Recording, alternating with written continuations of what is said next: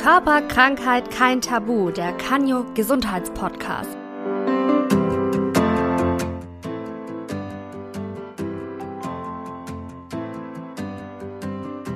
Mein heutiger Interviewgast ist Professor Dr. Ingo Frohböse. Er ist Professor an der Deutschen Sporthochschule in Köln, Fitness- und Ernährungsexperte und nebenbei auch noch Bestsellerautor. Eines seiner Bücher habe ich heute auch in den Händen, das neue Psoas-Training und genau darum wird es in der heutigen Folge auch gehen, um den Psoas. Zunächst einmal herzlich willkommen, Professor Dr. Frohböse. Schön, dass Sie heute bei uns sind. Herr Frohböse, können Sie unseren Hörern vielleicht zunächst erklären, was ist der Psoas.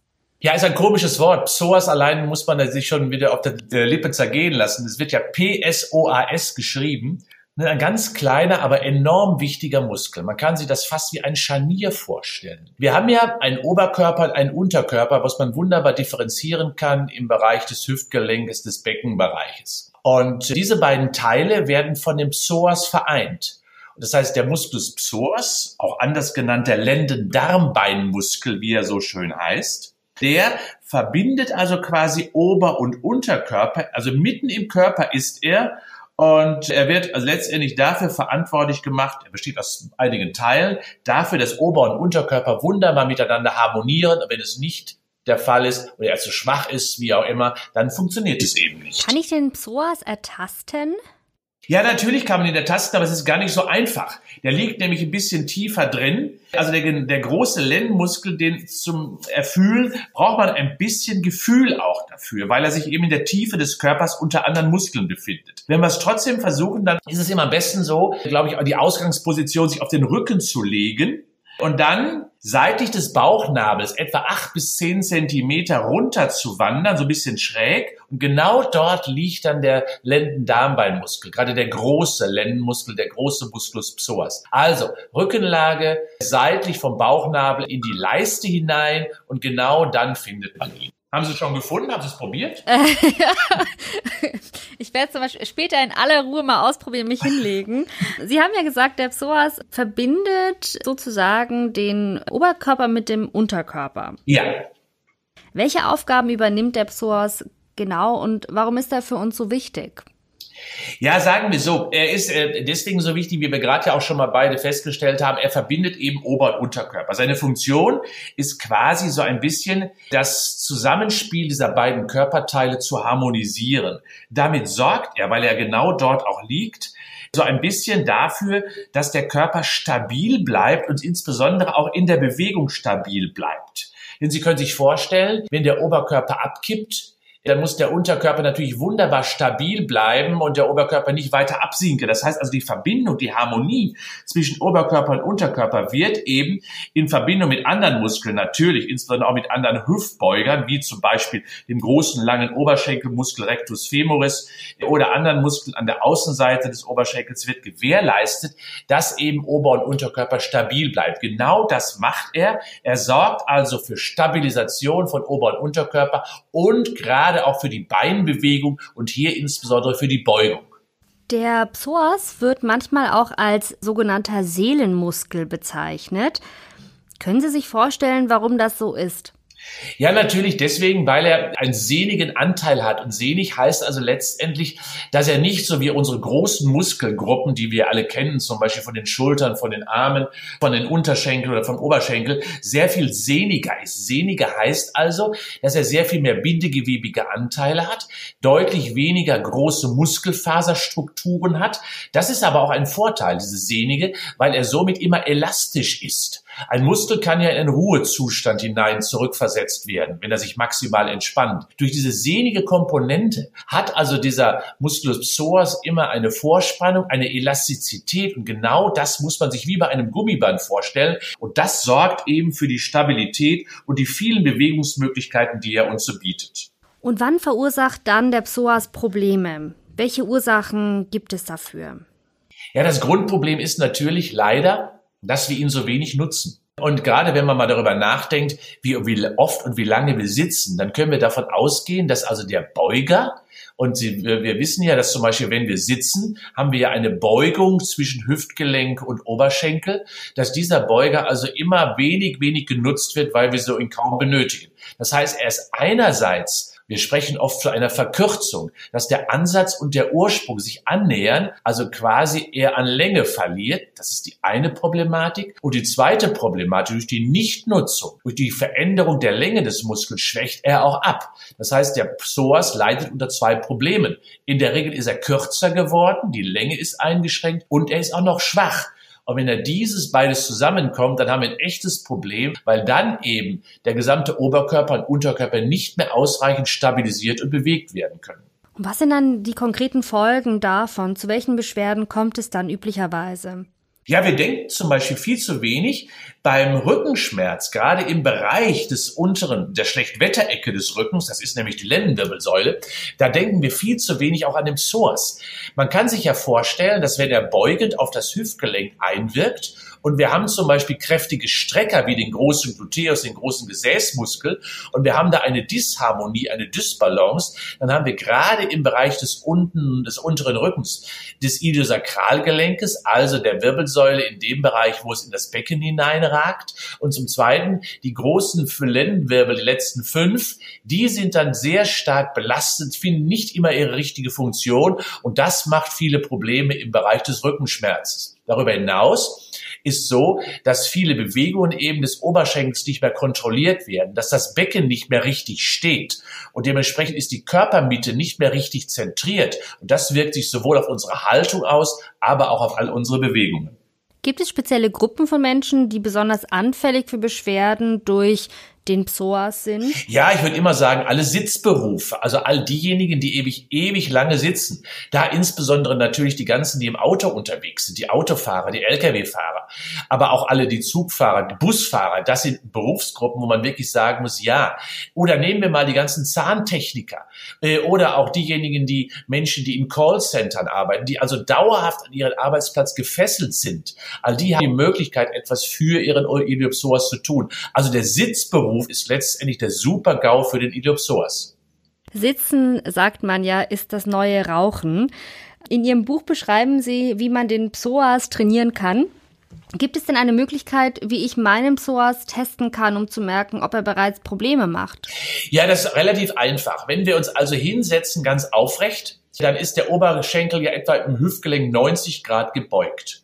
Und genau über 90 Grad beginnt der Iliopsoas und der Psoas an zu arbeiten. Das heißt also, wenn ich jetzt den Oberschenkel von der Sitzauflage löse, nach oben das Bein also anhebe, leicht also mehr beuge und dann halte, und wenn ich dieses versuche, mal über zehn Sekunden zu realisieren und aufrecht zu erhalten und dann schon ziemlich massive Müdigkeitserscheinungen aufkommen, dass die Muskulatur anfängt zu zittern, dann spätestens weiß ich, der Musculus psoas ist zu schwach. Ein ganz einfacher Test. Also Ablösen des Oberschenkels von der Sitzfläche, hochhalten, zehn Sekunden, das vielleicht maximal dreimal am Stück mit einer kleinen Pause. Da darf der Muskel nicht schwächeln. Tut er das, ist er zu schwach. Wenn der Muskel schwächelt und ich Beschwerden habe, können diese durch das Psoas-Training gelindert werden. Wie sieht ein Training allgemein aus? Worauf zielt das ab? Also grundsätzlich müssen wir den Psoas längen, also wieder in die Länge ziehen. Und dafür machen wir Dehnübungen und wir müssen ihn kräftigen, damit er einfach wirklich leistungsfähiger wird. Beides sind verschiedene Übungen, die widersprechen sich zwar erstmal von der Theorie her, dass die Länge natürlich einerseits den Muskel in seiner Kraft behindert oder umgekehrt, wenn ich ihn kräftige, verliert er ein wenig an Länge. Das muss aber nicht sein. Und dementsprechend heißt das ja, durch gezielte Trainingsübungen mit dem Ziel der Dehnung des Muskels und mit dem Ziel der maximalen Anspannung des Muskels kann man die Beschwerden sogar relativ schnell beheben, weil dieser Muskel ist sehr leicht trainierbar. Wenn ich mal eine Übung zum Beispiel sagen möchte, dann ist es sehr schön, einen Ausfallschritt zu machen. Der Ausfallschritt ist für mich so die Kardinalübung des für den Psoas.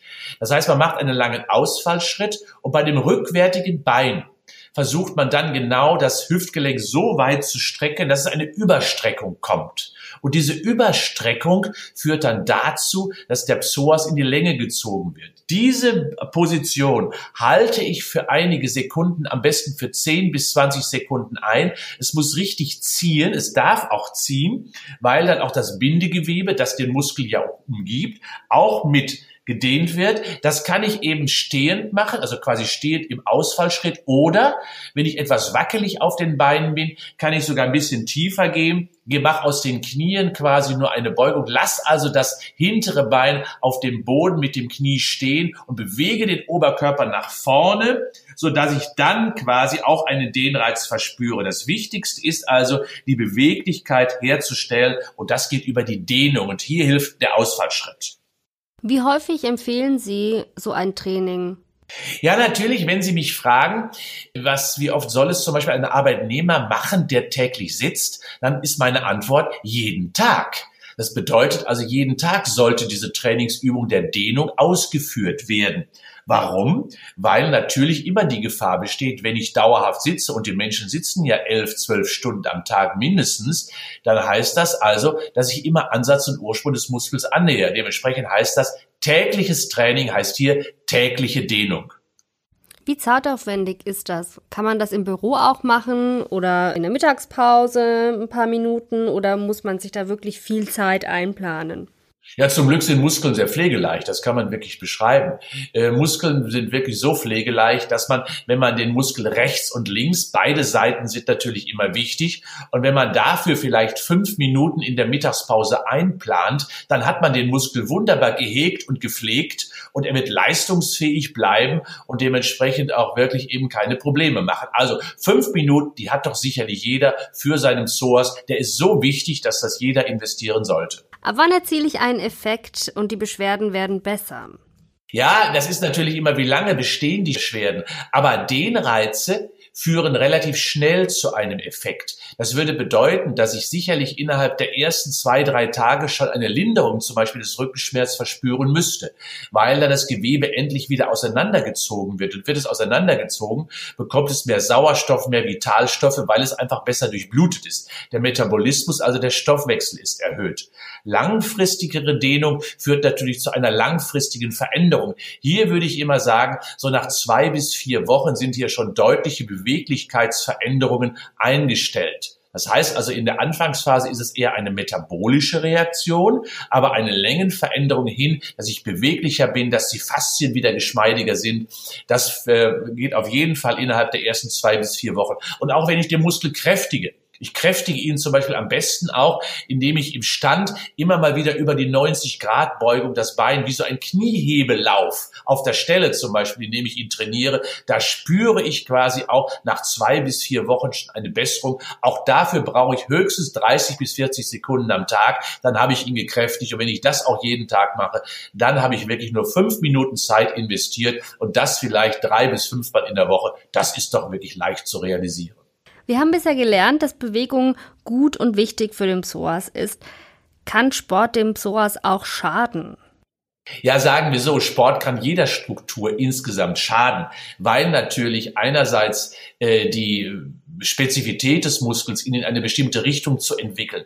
Wir haben sicherlich einige Sportarten, wo es sogar ähm, wichtig ist, einen verkürzten, einen kurzen Psoas zu haben. Nehmen wir nur mal beispielsweise den Fußballschuss. Dort brauche ich einen ganz kräftigen Source, der aber in der Regel dann auch zur Verkürzung tendiert, um wirklich einen massiven Schuss ausüben zu können.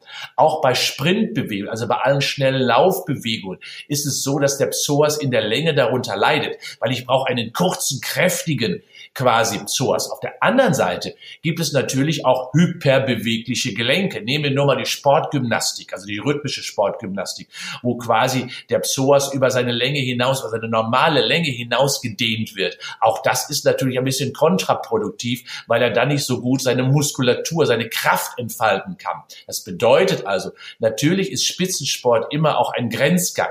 Und gerade die maximale Überdehnung ist ein Problem, aber natürlich auch die maximale Kräftigung. Richtig wäre es, eine Balance von Länge und Kraft zu erzielen. Nur, dann wäre ich in meiner Sportart nicht so gut. Umso wichtiger ist es, Ausgleichstraining zu treiben, um die Muskulatur immer zu entspannen und die normale Länge letztendlich immer wieder herzustellen, auch nach einem anstrengenden Trainingstag. Ja, es gibt sportliche Kontraindikationen, aber die sind in der Regel nicht so gravierend wie derjenige, der zu lange sitzt, weil der hat einen abgeschwächten äh, Iliopsoas und das ist viel gefährlicher. Herr Frohböse, Sie kommen ja selber aus dem Leistungssport, äh, sind an der Deutschen Sporthochschule in Köln, haben schon viele, viele Bücher geschrieben und sehr bekannt in der Branche. Was empfehlen Sie, was sollten Sportler den Psoas betreffend beachten? Ja, sagen wir so, das Wichtigste ist, dass dem Psoas viel Augenmerk gegeben wird. Und ich würde insbesondere nach einer Trainingseinheit wo der Muskel ja, die, alle anderen Muskeln ja doch in der Regel meistens sehr angespannt, sehr ermüdet sind, dem Psoas ein wenig Augenmerk widmen. das bedeutet in denen, denen, denen. Und wirklich Ausfallschritte ist hier insbesondere wirklich auch wie vorhin die Methode der Wahl, äh, um ihn in die Länge zu ziehen, um ihn dann entspannt zu haben. Denn der entspannte Psoas wird besser durchblutet, er wird besser versorgt und dementsprechend kann er viel besser und schneller regenerieren. Das bedeutet also eine Nachbereitung nach dem Sport nicht nicht nur auf die großen Muskeln immer achten, zum Beispiel ein bisschen Dehngymnastik, ein bisschen Ausgleichsgymnastik zu vollziehen, macht Sinn, aber hierbei eben den Psoas mehr in den Blick zu nehmen, das gilt für fast jede Sportart. Ich kenne kaum eine, wo eben dieses Scharnier Psoas nicht intensiv beansprucht wird und dementsprechend heißt es ja, wir sollten ihn alle in die Ruheposition wieder hineinbringen. Das heißt Dehnung und damit Atmung und Sauerstoffversorgung. Ich hätte dann noch eine kurze Frage. Das sind natürlich Mythen, da können wir jetzt auch gerne aufräumen, aber es kursieren da Dinge in diesem Internet. Also der Psoas soll etwas zu tun haben mit der Entstehung von Ängsten oder Angstbewusstsein. Haben Sie davon schon mal gehört? Ja, das habe ich schon mal gehört. Natürlich ist, und das muss man wirklich sagen, grundsätzlich die Botschaft. Muskeln sind das emotionalste Organ des Menschen. Das kann man wirklich immer sagen. Und das kann ich nicht immer häufiger betonen. Muskeln sind eben nicht nur blöde Maschinen, die gut aussehen, die sportliche Aktivität machen. Nein, sie sind emotional. Sie sind deswegen emotional, weil sie eine direkte Verbindung zum Gehirn haben. Und dementsprechend ist es so, dass ich bei Ängsten und Sorgen meine Haltung ja komplett verändere. Ich sacke zusammen. Bei Glück und Euphorie richte ich mich auf. Das sehen wir hier alle dann auch im Spiegel und bekomme ein Lachen im Gesicht. Das heißt also, wir erkennen die Emotion, indem wir Muskelaktivität einfach beobachten. Und der Psoas ist natürlich dafür, indem unsere Haltung sich verändert, wir zusammensacken. Auch natürlich in Mitleidenschaft gezogen, wenn wir Ängste, Sorgen und Probleme haben, weil wir eine völlig andere Körperhaltung haben. Das heißt also, Muskeln sind oft das Spiegelbild körperlicher Situation, körperlicher Emotion oder sogar geistiger oder mentaler Emotion. Insofern ja, ist es richtig. Aber ich würde es eben nicht nur auf diese eine Muskulatur beschränken, sondern gerade auch unsere Schulter-Nackenmuskulatur. Wir wissen, dass wir Verspannungen gerade bei Ängsten und Sorgen immer oben im Schulter-Nackenbereich haben. Auch das ist natürlich eine Stelle, der man Beachtung schenken möchte. Aber wichtig ist, ja, der Psoas kann durch bestimmte emotionale Reaktionen in eine negative Richtung gelenkt werden, weil wir einfach schlechte Gedanken haben und diese zu einer schlechten Haltung führen. Dann wäre die Frage, was kommt zuerst? Die schlechte Haltung oder Ängste und Sorgen? Ja, normalerweise ist die Frage richtig, aber wir müssen wirklich erkennen, dass Menschen, die aufrechter durchs Leben gehen, im wahrsten Sinne des Wortes, in der Regel auch optimistischer im Leben sind. Und dasjenige, die gekrümmter durchs Leben gehen, auch eher pessimistischer sind. Und natürlich ist so, dass die Muskulatur auch das Gehirn beeinflusst. Die Muskulatur erzählt natürlich über die äh, Anspannung der Muskulatur, über die Haltung auch dem Gehirn etwas. Aber idealerweise und richtigerweise ist es so, dass man sagen kann, okay, zunächst ist das Gehirn, ist ja unser Chef auch der Aktivator der Muskulatur und dementsprechend passiert viel eher etwas im Gehirn und erst dann als Reaktion in der Muskulatur. Vielen, vielen Dank, Herr Professor Dr. Frohböse. Ich bin begeistert. Nicht nur ich, viele andere werden jetzt viel, viel bewusster an ihrem Gang arbeiten, an den Psoas arbeiten, wahrscheinlich auch eines ihrer vielen Videos anschauen auf ihrem erfolgreichen YouTube-Kanal. ja, der heißt ja Formel Frohböse und da habe ich eine ganze Reihe eben an Themen auch, die so rund um Fitness, Gesundheit und Vitalität eben doch wirklich wichtig sind für die Menschen. Und äh, insofern habe ich auch immer große Sorge, dass da leider in den Videos oft anderer oder von vielen anderen doch manchmal, wir haben es ja gerade als Mythen genannt oder auch Irrtümer genannt, immer noch viel zu viel kursieren. Das Wichtigste ist, dass wir den Körper einfach so annehmen, wie er ist. Und wir haben nun mal 654 Muskeln. Alle müssen zu ihrem Recht kommen. Und deswegen war es mir auch so wichtig, eben diesem kleinen und so unscheinbaren Muskel ein eigenes Buch zu widmen. Er hat es verdient, weil er eben so bedeutsam ist. Und ich glaube, im Nachhinein muss ich sagen, es war genau richtig, dass ich es getan habe. Denn viele Menschen haben mich schon angeschrieben, haben gesagt, es hat mir geholfen, endlich mal diesen kleinen Muskel wieder ins Training, in das Training mit einzubeziehen. Er leistet so viel Gutes und dementsprechend habe ich ihn jetzt in meinen Aufgabenkatalog, Trainingskatalog aufgenommen und es lohnt sich wirklich für alle. Vielen herzlichen Dank, Herr Professor Dr. Frohböse, für dieses interessante Interview. Ich konnte viel Neues dazulernen und ich bin mir sicher, unseren Hörern ging es ebenso. Da freue ich mich sehr drüber. Ich denke, der kleine Muskel hat es verdient. Und wenn wir diesen kleinen Muskel etwas mehr ins Rampenlicht bringen können, ist es genau richtig gewesen. Dafür danke ich auch Ihnen insbesondere, äh, weil äh, Sie auch mich dabei begleiten, dieses Thema etwas nach draußen zu tragen. Und gerade an die Menschen, die sich sowieso etwas vielleicht intensiver mit ihrem Körper beschäftigen, das tut richtig gut. Und dementsprechend danke ich Ihnen. Es war angenehm für mich auch. Und deswegen lieben Dank. Danke Ihnen vielmals.